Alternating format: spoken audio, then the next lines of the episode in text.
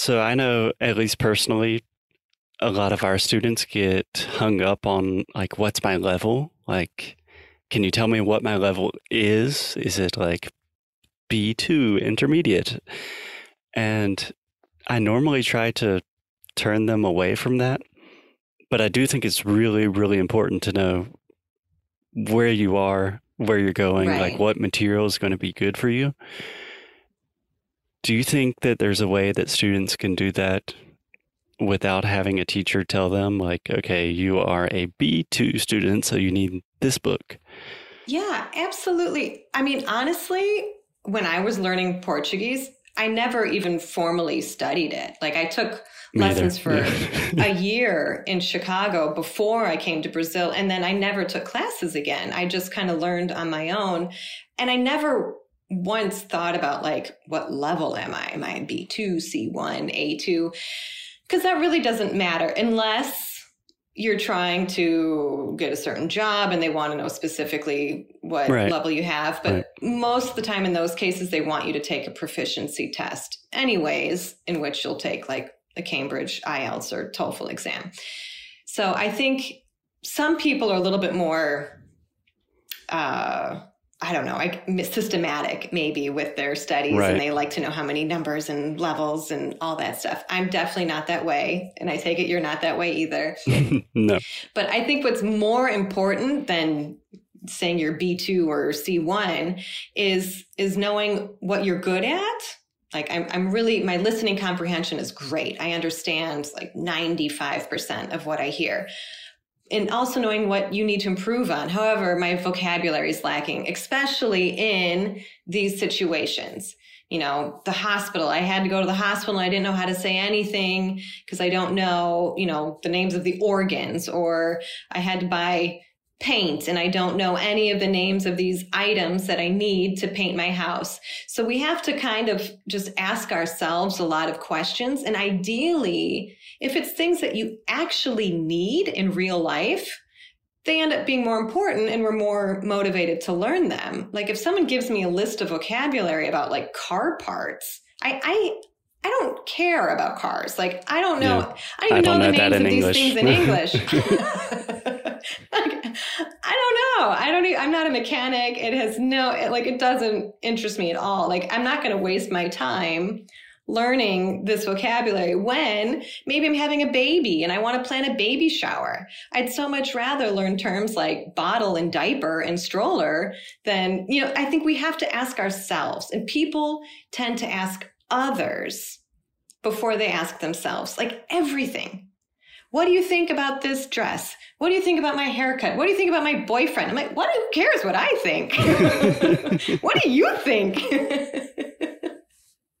and that's what uh, we're in a society where everyone is being told what to think all the time. All the, it's like this like excess of information. You need to think like this. You need to believe this. You need to do that. It's like, no, stop that. Like if anybody's telling you how to think, like cut them out of your life because that's not a, the type of person you want around. Like you need to trust yourself and ask yourself, like, what do I need? What do I want? And then start there and then start looking for that information. But yeah, a hundred percent. I always think about like when people 50 years ago still learned foreign languages with much less like high tech information. Yeah, without apps and flashcards and automatic, you know, like people people ask, they think, they truly believe that it's impossible to learn a language without like Duolingo or Anki or these spaced repetition apps. I'm like, I never used any of that. And and like you said years ago, like there's a lot of people who learn just by playing, you know, listening to music or whatever it was. There's a million ways to learn. And um we have to figure out what ways work for us the best. And and that's very simple. Yeah.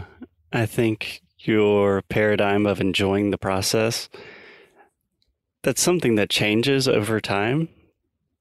Something that yeah. I, at least a lot of students I've worked with maybe don't recognize.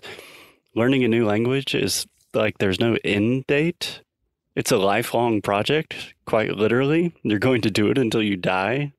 Right. So you have to figure out like different ways to keep it interesting and Yeah. different ways to make it applicable to your life. And it, it just never stops. So people should go in clear headed about that.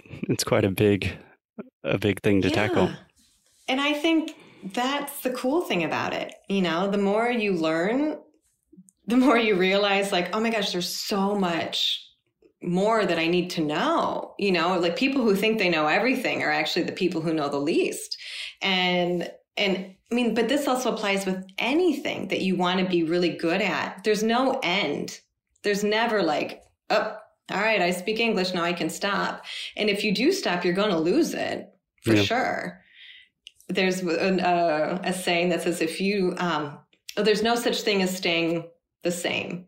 You're either improving or you're getting worse. So people who think, oh, I'm just staying the same, chances are you're actually declining a little bit unless you you're actively trying to improve you're you're going to do the opposite so no one has to freak out or do anything drastic but you have to try to improve just a little bit every single day and that's that's the fun part of it if you feel like there's nothing left for you to learn that's kind of boring right Yeah, that was one of the going back to your list of self-help books. You mentioned Atomic Habits, I believe, yes which is a Yeah. book we've talked about on the show. I'm sure we have at some point. Um, but the idea of just incrementally improving, I think he says 1% per day, which is a Right. lot. But if you can just shake things up and try to get a little bit better each day, that compounds. And totally over time, that turns into a really interesting life of crazy experiences and beautiful Yeah. relationships. Yeah. And that's really how anything is built. You know, nothing goes from like A to Z. It's just the accumulation of, of little things. And what I love about the uh, atomic habits and thinking about 1% is it's very doable. So many people get overwhelmed. They think they have to move abroad or do something super intensive, which is fine. Like that's, those are all great things. But it's hard to maintain that you know it's like if you want to get fit and go to the you know if you start running 15 miles a day sure maybe you'll be able to do it for a short period of time but you're eventually you're going to get burnt out you're going to get tired uh, you're not going to have time but if you just focus on just a little bit each day you can maintain that forever easily it just becomes part of your routine and it's there's not so much resistance uh, when you're trying to achieve your your goals Absolutely. I think I can tie that in full circle to where we began this conversation and into both of our stories. In both of our cases, we did kind of have to do something drastic to get the journey started. We both yep kind of randomly moved to Brazil. But what kept us on this journey, in your case, marrying a Brazilian, in my case, my partner is a Brazilian as well. And that's like the motivation that keeps me just being with Alexia. I don't know. There's this idea of meditation of like freedom from freedom. So, like, too much freedom at some point can be really hard to manage. So, yes once you get the ball rolling, then you're just playing the game. I know that's a very abstract concept, and I doubt many of our students will follow it, but I, think it's it, important. Yeah, and it's so funny you even mentioned freedom because I know for me, before we started the whole online thing, that was something that was like a really big personal goal. Like we had our school, which I loved. Uh, it was a wonderful experience, but when you have a physical business, you can't really move.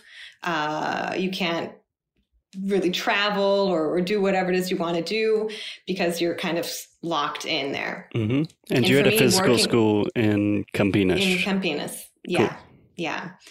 And working on the internet, you have the freedom to go wherever you want. As long as there's an internet connection, you can work, you can live, you can do whatever it is you need to do.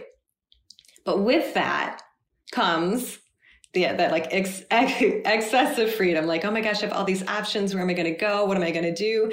And we felt that way when we finally we sold our school and we moved online. We didn't know where we were going to live. We were like all over the map, and it, it was very stressful. And it almost felt like worse, you know. And you have to decide, okay, this is my choice. I'm going to make it. And then I remember thinking, well, maybe I don't want freedom because this is like overwhelming and it doesn't feel good. But then the other day I was talking to another woman that I learned so much from, and she was actually freedom is, is the ability to choose again, is being free from all those negative thoughts of this is overwhelming, this is too much. It's just basically if I make a mistake, I can choose again. Or if this doesn't work out, there'll be something else there for me. You know, and then just kind of it's like basically freeing yourself from maybe I'm making a bad mistake or maybe this is the wrong decision for me. So yeah, there's a lot that comes with freedom. But I think what people think is just like, I want to be able to do whatever I want. Well, when that happens, it's actually not as cool as it sounds yeah. But it gets you into a pretty like anarchist, nihilist yes. place of mind pretty quickly. Yes. It's pretty horrible, actually. you don't feel really good about yourself. but then when you choose, like if you choose, okay, this is my choice and I'm going to make the best of it. And if I realize this is not a good choice, I have the freedom to choose again. Like that to me, like makes me feel a lot better.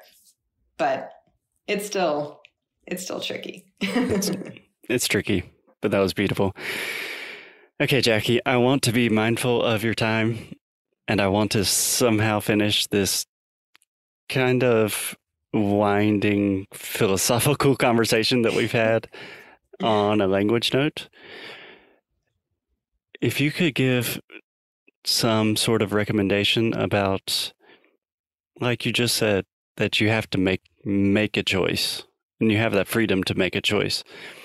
I think most people that listen to our podcast, it's in English, so they can understand English, but they're frustrated somewhere along the learning curve.